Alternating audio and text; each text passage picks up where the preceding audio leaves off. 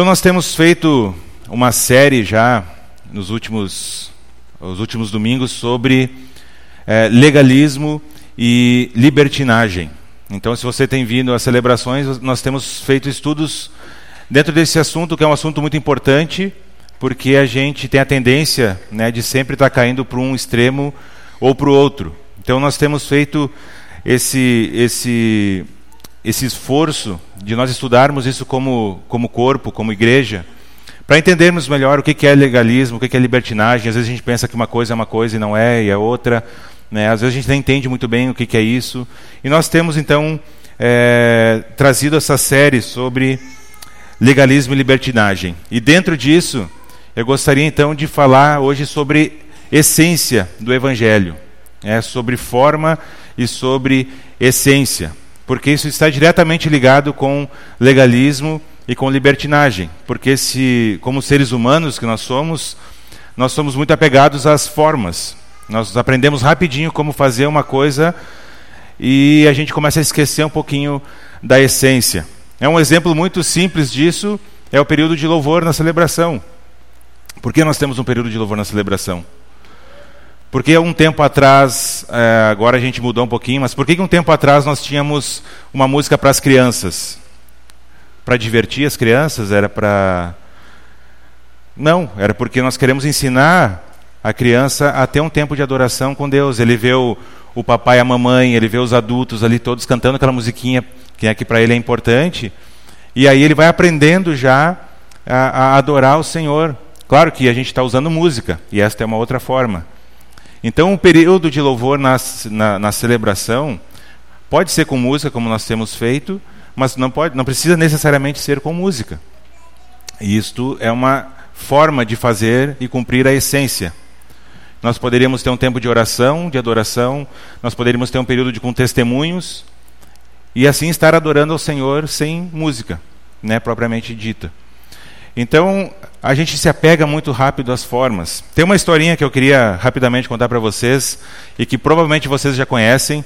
Mas diz a, a, essa história que numa igreja, não era aliança, era outra igreja, é, toda, todo domingo, quando o, o, a pessoa que estava dando o estudo estava lá na frente falando, entrava um gato e começava a encher o saco e fazer barulho e dar aqueles miados altos. E aí começava a dispersar o pessoal, e era sempre na hora do estudo. Na hora do louvor, o gato não estava lá, na hora dos avisos da abertura, o gato não estava lá na hora do estudo, o gato entrava e começava então a fazer barulho. E aí uma senhorinha lá, né, já de idade, teve a brilhante ideia de pegar um potinho, botar leite e colocar do lado, então ali do palco, né, do púlpito, um potinho de leite para o gato parar de encher o saco e tomar o leite. E o gatinho começou a tomar o leite. E domingo após domingo o gato aparecia lá e ninguém conseguia pegar o tal do gato, ele só parava quando a mulher botava o potinho de leite, aquele gato começou a tomar o leite.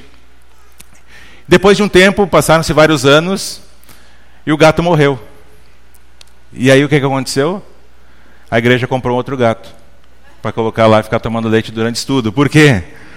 Porque aquilo que começou, né, a essência da coisa era não deixar o gato atrapalhar o estudo, depois se tornou uma forma e aí uma tradição. E quando o gato morreu, eles tinham aquela tradição. E eles precisavam ter um gato ali tomando leite do lado do palco para não atrapalhar o estudo. Então nós somos seres humanos, todos nós, eu espero, né? E nós gostamos de forma, nós nos apegamos à forma. Então se algo deu certo daquele jeito, ah, é desse jeito que eu vou fazer. Né? É desse jeito que eu vou fazer. E aí eu começo a perder um pouco a essência.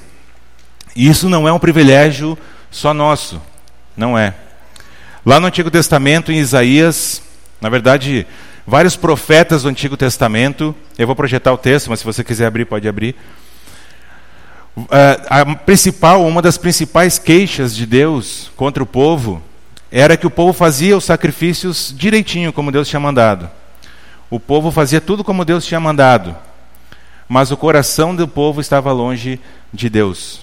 Ou seja, eles estavam fazendo a forma direitinho, mas aquela forma tinha um propósito, que era cumprir uma essência, que era o relacionamento com Deus. E o povo se esquecia disso. Então, Isaías 29, 13, talvez é o texto mais emblemático que nós conhecemos. Diz assim: O Senhor diz: Este povo se aproxima de mim com a boca e me honra com os lábios, mas o seu coração está longe de mim. A adoração que me prestam é feita só de regras ensinadas por homens.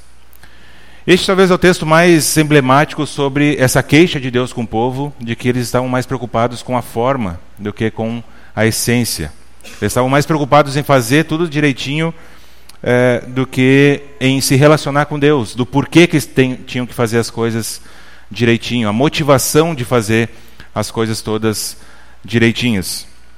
E olha só que interessante, mais tarde, muitos anos depois, em uma conversa com os fariseus, Jesus cita lá em Mateus 15, de 7 a 9, este mesmo texto de Isaías. Ele está falando lá com os fariseus sobre as leis, e aí Jesus diz para eles: Hipócritas, bem profetizou Isaías acerca de vocês, dizendo: este povo me honra com os lábios, mas o seu coração está longe de mim. Em vão me adoram, seus ensinamentos não passam de regras ensinadas por homens. E eu desconfio que se Deus, que se Jesus estivesse conversando com nós, eu desconfio que talvez ele iria usar o mesmo texto para falar com a gente, porque a gente às vezes se esquece da essência a gente vai se apegando à forma e vai se esquecendo daquilo que é essência. Então eu queria que nós entendêssemos bem o que, que é o Evangelho. Nós precisamos saber qual é o conteúdo e qual é a essência do Evangelho. O Evangelho que nós estamos tantos falamos e às vezes nós não temos uma ideia muito clara do que, que é o Evangelho. Então, o que, que é o Evangelho? Nós sabemos que a palavra Evangelho significa boas novas, certo? Então a gente já ouviu falar muitas vezes sobre boas novas. Esse é, é o significado da palavra evangelho. O evangelho está ligado então ao anúncio de uma informação, certo? Se eu estou dando uma boa nova, uma notícia que é nova né, e que é boa, então ela está ligada a uma informação. Eu estou trazendo uma informação. Essa informação, então, é centrada em Cristo crucificado e a sua obra consumada na cruz. A salvação dada por Cristo na cruz para cada um dos que creem. Por isso nós temos então a salvação, por causa dessa obra de Jesus na cruz. Só que tem um detalhe: a informação, quando ela não, não é compreendida, ela precisa ser explicada. Certo? Se a, se a informação não é compreendida, ela precisa ser então explicada, precisa ser detalhada, precisa ser aberta para nós podermos entender. E então o evangelho, que são as boas novas, está associado à doutrina ou à teologia, certo? Que é o estudo ou a explicação dessa mensagem do evangelho. Por isso a importância de nós estudarmos a Bíblia, estudarmos o que ela fala, porque senão a mensagem não vai ser compreendida no seu todo a gente vai perder algumas, algumas, alguns detalhes dessa mensagem. E aí é que entra o nosso cuidado com os extremos. Eu costumo dizer que nós ah, parece que nós somos seres magnéticos e nós estamos em cima de uma, uma pista de boliche que as canaletas são também magnéticas, porque parece que a gente não consegue manter um equilíbrio. A gente está sempre caindo numa canaleta ou na outra canaleta. A gente vai, sempre vai para o legalismo, e ah, não, a gente está sendo legalista, e a gente pula lá para a libertinagem. E aí, não, a gente tá, virou uma igreja libertina, e aí a gente volta para o legalismo. É muito difícil para nós mantermos o equilíbrio. E isso está muito ligado porque nós queremos manter e, e, nos apegarmos às formas, e não à essência do, do Evangelho. Então, nós já revisamos o que é, basicamente, né, o, o Evangelho aquilo que, que nos é dito como sendo o Evangelho, aquilo que nós estudamos como sendo o Evangelho. E eu listei aqui alguns itens, então, do conteúdo do Evangelho. Né? Não, a minha ideia não é listar todas as coisas, listei algumas coisas e também não necessariamente em ordem. Então, qual é o conteúdo do Evangelho? Primeiro, existe um Deus vivo. Né, Atos 14, 15, não precisa abrir lá, vai ter um monte de texto aqui, mas você pode anotar. E eu te incentivo, inclusive, a depois ler cada um desses textos em casa. Então, existe um Deus vivo. Se nós estamos aqui numa celebração, celebrando algo, é porque nós cremos que Deus está vivo, certo? Nós cremos que Deus é um Deus ativo, não é um Deus que ficou é, crucificado né, com Cristo na cruz. Um Deus que está agindo, um Deus vivo. Outro conteúdo do Evangelho, então, é a chegada do reino de Deus. Né? O reino de Deus já chegou, mas ainda não, em toda a sua plenitude. Mas nós já vivemos alguns aspectos do reino aqui. E esse também é um conteúdo do Evangelho que nós esquecemos. O Evangelho claramente declara Jesus como sendo o Salvador. E se nós precisamos de um Salvador, se nós precisamos ser salvos, é porque algum perigo nós corremos. Senão a gente não precisaria de um Salvador, certo? E qual era o perigo que nós corríamos antes de crer em Cristo? Da separação eterna de Deus. E Jesus é o Salvador. Por isso o Evangelho é centrado no sacrifício de Jesus na cruz, a sua obra redentora na cruz. Outro aspecto, então, Cristo morreu por nossos pecados. Tá? Isso tudo está lá, tem um textinho ali do lado, vai anotando para você dar uma olhada depois. Jesus ressuscitou. Então, se nós cremos que Deus está vivo, que Jesus nos salvou, nós cremos também que ele ressuscitou. E por causa dessa ressurreição, nós também fomos é, ressuscitados, né? a nossa alma está viva novamente, está conectada com Deus novamente por causa do sacrifício de Cristo. A habitação do Espírito Santo, o Espírito Santo habita em nós, lá no Pentecostes, em Atos, né, o Espírito Santo vem e habita em nós. E diferentemente do Antigo Testamento, onde o Espírito Santo não habitava, né, ele intervinha, mas ele não habitava na, nas pessoas. Hoje nós temos o Espírito Santo habitando em nós. E olha só como isso é grandioso. Né? A pessoa Espírito Santo da Trindade habita no nosso interior, em cada um de nós. Né? Isso vai passando batido. E também nós temos paz com Deus. Nós éramos inimigos de Deus, merecíamos o castigo de Deus, e hoje nós temos paz com Deus. Segue o baile. Vida eterna. Então nós temos a garantia da vida eterna. Nós temos graça. Graça. E graça, eu quero dizer que nós não temos como comprar o favor de Deus. Nós não temos como comprar a salvação. Nós não temos como comprar o amor de Deus. Ou fazer alguma coisa para Ele nos amar mais ou menos. Graça é de graça para nós. Né? Já falei isso aqui. Para nós é de graça. Para Deus teve um alto preço. Mas para nós é de graça. E salvação para aqueles que creem. E por que você deve estar se perguntando, tá, que legal essa lista gigantesca, várias coisas eu nem lembrava direito.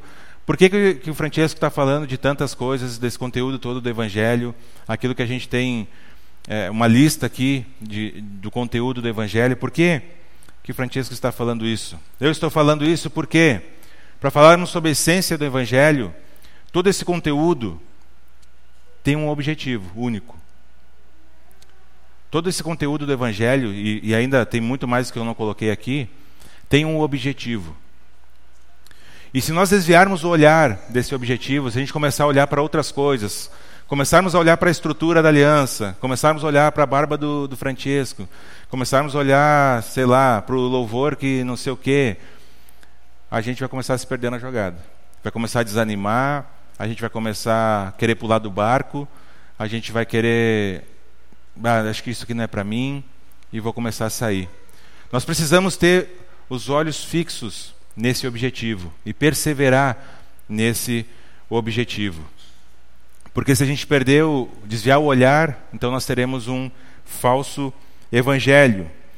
E infelizmente, um falso evangelho é muito do que nós temos por aí, e eu sinto em dizer no nosso meio também. Um evangelho que não é o de Jesus Cristo, o evangelho que é, sei lá, o evangelho da conveniência, um evangelho que vê Deus como um supermercado, coisas assim. Então nós precisamos entender o objetivo do evangelho para entendermos a essência. Se nós desviarmos o olhar desse objetivo, eu já vou dizer qual é o objetivo. nós vamos nos perder na jogada e nós vamos viver um falso evangelho. Por isso a importância de nós falarmos da essência e da forma como nós vivemos a nossa vida com Jesus. Porque é impressionante, nós podemos falar de um monte de coisa. Podemos falar de Deus, podemos falar da autoridade de Deus, podemos falar de Jesus Cristo, podemos falar de morte, podemos falar da ressurreição, podemos falar do Espírito Santo, da salvação, bênçãos, paz e de vida eterna. Nós podemos falar de todas essas coisas e não estarmos falando do Evangelho de Jesus Cristo. Se eu não, se eu não entender qual o objetivo do Evangelho, nós podemos falar de todas essas coisas que aparentemente são espirituais e não está vivendo, não está falando do Evangelho de Jesus Cristo. Então, nada daquilo que faz parte do Evangelho é Evangelho se não nos conduzir a Deus. O objetivo do Evangelho é nos conduzir até Deus e todas as implicações disso, todas as, as mudanças de vida que isso envolve, todas as, as partes do meu caráter que vão ser moldadas que isso envolve. Então, o objetivo do Evangelho é nos conduzir até Deus. E nada daquilo que eu falei antes, paz, bênção, Jesus, ressurreição, morte, se não me conduzir até Deus, é evangelho. Porque o objetivo do evangelho é nos conduzir até Deus. Não adianta nós fazermos tudo da forma certa se o nosso coração está longe de Deus. Não adianta. Nós podemos facilmente cair na prática somente de, da, das formas, e nós caímos muito facilmente nisso, e nos esquecermos da essência das coisas, do meu relacionamento com Deus. É, eu estou aqui é, falando para vocês e talvez é, o meu coração está longe de Deus, meu relacionamento com Deus está tá fora. A forma, muito bonita por fora, né? E, e, e, o coração está longe de Deus. Eu posso me envolver com o ministério, eu posso me envolver com um monte de coisa e meu coração estar longe de Deus. Eu estou preocupado com a forma e não preocupado com a essência do porquê nós estamos aqui. Qual foi o objetivo de você hoje sair da cama e vir para a celebração? Essa é uma boa pergunta para nós nos fazermos. Será que a gente está preocupado com a, com a forma? Ou será que a gente levantou hoje, não, quero lá ter um encontro com, com Deus, ouvir a palavra, ter um tempo de adoração com, com, com o corpo, ter um tempinho de comunhão, ou será, é, vou lá que senão o Olavo vai ficar me atucanando depois? Né? A gente cai muito facilmente e nós precisamos entender o que, que é essência e o que, que é forma. E no que diz respeito, então, à essência sobre Jesus, saber que Jesus existe sem ter um relacionamento com Ele não é evangelho. Eu já falei outra vez aqui, eu acho, sobre a pessoa que converteu-se a Cristo, ou seja, conversão é mudança de direção, né? Estava indo para lá e vou converter a minha vida, porque eu sabia que para lá não era o que Deus queria para mim, eu vou converter a minha vida para cá, que é onde Jesus quer que eu vá. E tenho convencido. Então, eu reconheço Jesus como Senhor, eu reconheço que Ele é o Salvador, que Ele é a solução para os meus problemas, mas eu não quero ter um relacionamento com Ele. Isso há um, um abismo de diferença entre as duas coisas. Crer nele é diferente de crer sobre ele. Abre a tua Bíblia lá em João. João 3, 18. E talvez esse seja o versículo resumo do resumo do Evangelho. João 3,16 é o resumo, e esse é o resumo do resumo. João 3,18.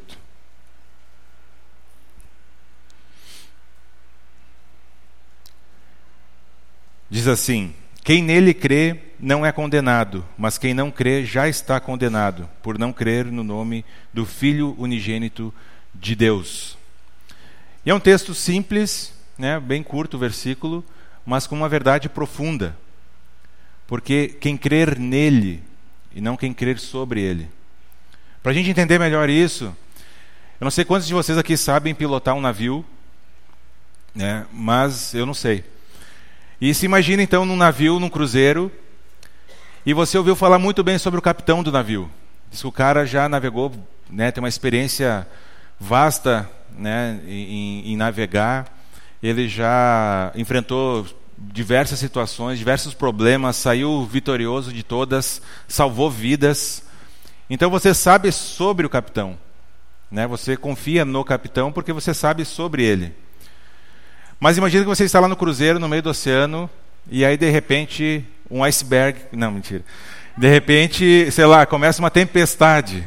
Né? Começa lá um. O mar começa a ficar revolto, aquele navio sobe e desce, começa aquela correria, você vê todos os marinheiros lá correndo para lá e para cá, aquela gritaria. E aí o capitão chega para você e diz: Fulano de tal, pega essa corda aqui e amarra lá, porque não sei o que, não sei o que. Aí você vai ter uma decisão. Ou você vai crer nele, porque antes você cria sobre ele, você sabia o que ele era capaz de fazer. Mas aqui você tem uma decisão. Você vai crer nele e fazer o que ele está te pedindo para fazer, por mais que talvez alguém ao seu redor vai dizer: Não, isso é loucura, não faz isso. É, não tem nada a ver. E você vai crer naquela pessoa e na sabedoria daquela pessoa, ou não. E essa é a diferença entre saber sobre e crer nele. Porque quando eu creio em Cristo, quando eu creio nele, então ele vai ser quem vai me dizer o que fazer. Né? Nós cantamos aqui hoje de manhã uma música que falava sobre faz tua vontade em mim, né? E, e Quanto isso é verdadeiramente o que eu tenho vivido? Crer sobre Ele é diferente do que crer nele, ter relacionamento com Ele. Então, de novo, aqui entra a forma e a essência. Eu posso aprender a forma direitinho de viver uma vida cristã e está completamente fora da essência, que é deixar Ele ser quem manda na minha vida. É deixar Jesus dizer, quá comando-me. Né? deixar Ele ser o, quem comanda a minha vida. Então, a salvação só é evangelho quando ela não apenas nos livra da morte eterna, que era o nosso destino, mas quando ela nos leva até o próprio Deus. Então, se você quer ser salvo só para escapar da morte, tem um problema nessa situação. Se você quer ter um relacionamento com, com Deus, com Jesus, só porque Ele te oferece bênção, há um problema nessa situação. A salvação só é evangelho quando ela nos, nos conduz até Deus. E tudo que envolve ser conduzido até Deus, abnegação, sacrifício, perseverança, palavras que a gente detesta, né? Mas tudo isso está envolvido nessa salvação. Tudo isso está envolvido, uma vida de santificação. Isso tudo são escolhas que nós vamos fazendo e que devem nos conduzir até Deus. Até mesmo a paz só é evangelho se for paz com Deus. E a paz que vem de Deus e que excede o nosso entendimento. Senão, não é evangelho. O que torna boa as novas né? Tudo que vimos, tudo que nós vimos, o conteúdo, a essência, é o fato disso nos levar até Deus. Se isso não nos conduzir até Deus, então não é mais boa nova, é notícia, é informação. Olha o que diz 1 Pedro 2,18: Pois também Cristo sofreu pelos pecados uma vez por todas, o justo pelos injustos, para conduzir-nos a Deus. Ele foi morto no corpo, mas vivificado pelo Espírito. Deus é que torna o Evangelho Evangelho. Senão seria só um livro de história. Deus tem que ser o nosso objetivo. A condução até Deus tem que ser o nosso objetivo. É Ele quem torna Deus, é Ele quem torna o Evangelho Evangelho. Enquanto o nosso desejo não for de se encontrar com Deus, a mensagem não será Evangelho para nós não passará de mera conveniência. É aquilo que eu falei antes. Se Deus não for o motivo, se Deus não for a causa, então não vale a pena. Nós estamos, estamos aqui brincando de, de igreja, de, sei lá. Nós estamos vendo uma forma. Se, ele, se o meu relacionamento com Deus não for o objetivo principal, a gente está aqui brincando. Enquanto meu olhar não estiver em direção a Deus, tudo mais não valerá a pena. e como eu falei no início, se eu começar a olhar para as pessoas, se eu começar a olhar para a estrutura, se eu começar a olhar para outras coisas que não sejam Deus, eu vou começar a desanimar, porque as pessoas vão me decepcionar, a estrutura não é aquela que eu quero, nunca vai ser, as coisas não vão funcionar do jeito que eu quero, e aí eu começo a abandonar o barco, começo a pular, porque o meu, o meu olhar está fixado na coisa errada. Tem que ser em meu relacionamento com Deus. Sem Deus, nem o céu seria bom. Na verdade, sem Deus, o céu seria um inferno. O inferno é a ausência de Deus. Né? Não sei como é que vai ser assim lá. Mas sem Deus, o céu seria ruim. Então, a nossa motivação é mais importante do que simplesmente fazer. Se o seu objetivo é, eu quero ir para o céu por causa do céu, é um problema. Ah, eu quero ir para o céu porque aí eu me escapo do inferno, é um problema. Nós ter, temos que querer ir para o céu porque Deus vai estar lá. E se Deus não estiver lá, eu não quero ir para o céu. Eu quero estar onde Deus está. Isso que deveria ser a nossa motivação. Porque para Ele o motivo que nós fazemos as coisas importa. Deus quer que a gente faça as coisas, óbvio. A, a maneira como Ele escolheu de, de, lidar um na vida do outro é, é, assim: é o corpo de Cristo, a igreja. A maneira como Ele escolheu de, de atuar no mundo foi a igreja, somos nós. Claro que Deus quer que a gente faça as coisas. Né? E a Bíblia fala muito sobre várias coisas que Deus quer que nós façamos. Mas o motivo que nós fazemos importa e muito para Deus. Fazer com o motivo certo é mais importante do que só fazer. Porque aí é ativismo, é sei lá o que, é, é trabalho vazio. O motivo importa muito mais. Para nós concluirmos então, eu queria fazer algumas perguntas para você pensar. Será que nós temos crido em Jesus e não sobre Jesus? Será que a minha crença é em Jesus? Eu confio a minha vida a Ele? Eu tenho fé em Cristo? Quantos de vocês hoje testou a cadeira antes de sentar aqui quando chegou? Deu aquela empurradinha e, e testou. Quantos? Tá bom. Sempre tem um desconfiado às vezes, né? Que... Isso é fé. Fé na cadeira. Você confiou que essa cadeira iria suportar o seu peso, sem nem testar. Chegou ali e sentou. Você tem vivido uma vida de fé em Jesus? Naquela fé do tipo, eu vou me jogar aqui e, e eu confio que Jesus vai fazer o que é melhor para mim. Pode ser o que eu não gosto, mas é o que Jesus quer para mim, então é o que eu quero. Você tem crido em Jesus e não sobre Jesus? Realmente temos feito dele o nosso tudo, em tudo, o motivo principal de todas as coisas. Temos buscado o verdadeiro Evangelho e todas as suas implicações, como eu falei antes, as palavras que nós amamos: perseverança, relacionamento com Deus, santificação, abnegação, sacrifício. Claro que tem muita coisa também que a gente gosta: bênção, paz, né, graça, misericórdia. Isso tudo nós encontramos no relacionamento com Cristo. Ou será que nós temos vivido um evangelho conveniente, de acordo com aquilo que a gente gosta? Vou lá na prateleira, pego só o que eu gosto e saio fora. Né? Aquilo que me incomoda, que vai trabalhar no meu caráter, no meu coração, eu deixo de lado. Deus não é um supermercado Deus não é alguém que está aqui para nos servir.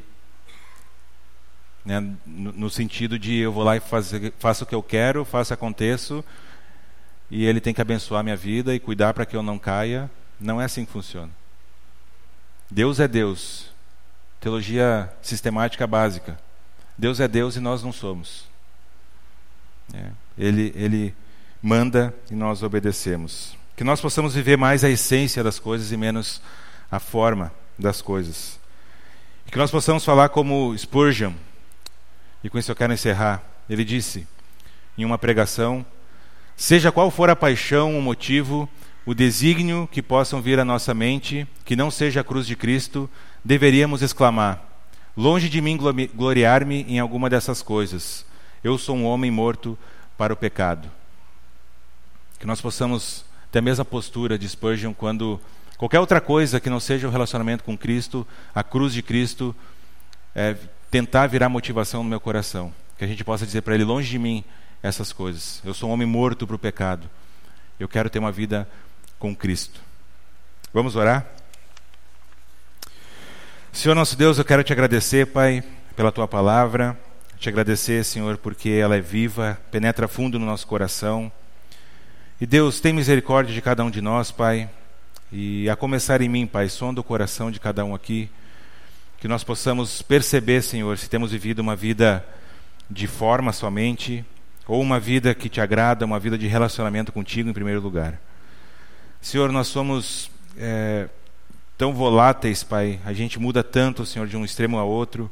Nos ajuda, Senhor, nos dá sabedoria, nos dá, Senhor, nos enche do Teu Espírito, como Lisandro falou aqui na abertura, Senhor, que nós possamos ser cheios do Teu Espírito. E para isso, o Senhor precisa nos esvaziar de nós mesmos, esvaziar de coisas que não te agradam, que realmente nós possamos é, é, ser como comunidade, Senhor, conhecidas, conhecido como uma comunidade que vive um relacionamento contigo, uma igreja que é fiel a Ti, Senhor, verdadeira que te busca, Senhor, sinceramente de todo o coração.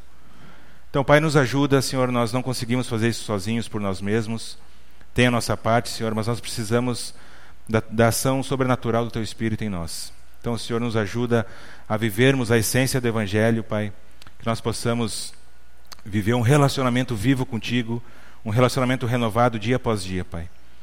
Obrigado, Senhor, pela tua misericórdia, pela tua graça. Obrigado por esse tempo aqui. Que nós possamos ter um, um bom domingo ainda na tua presença, com as nossas famílias, amigos, enfim, onde nós estivermos. Abençoa, Senhor, nosso dia conforme a tua vontade. Em nome de Jesus que eu oro. Amém. Gente, bom domingo então para todos nós. Bom churrasquinho, almoço e até domingo que vem.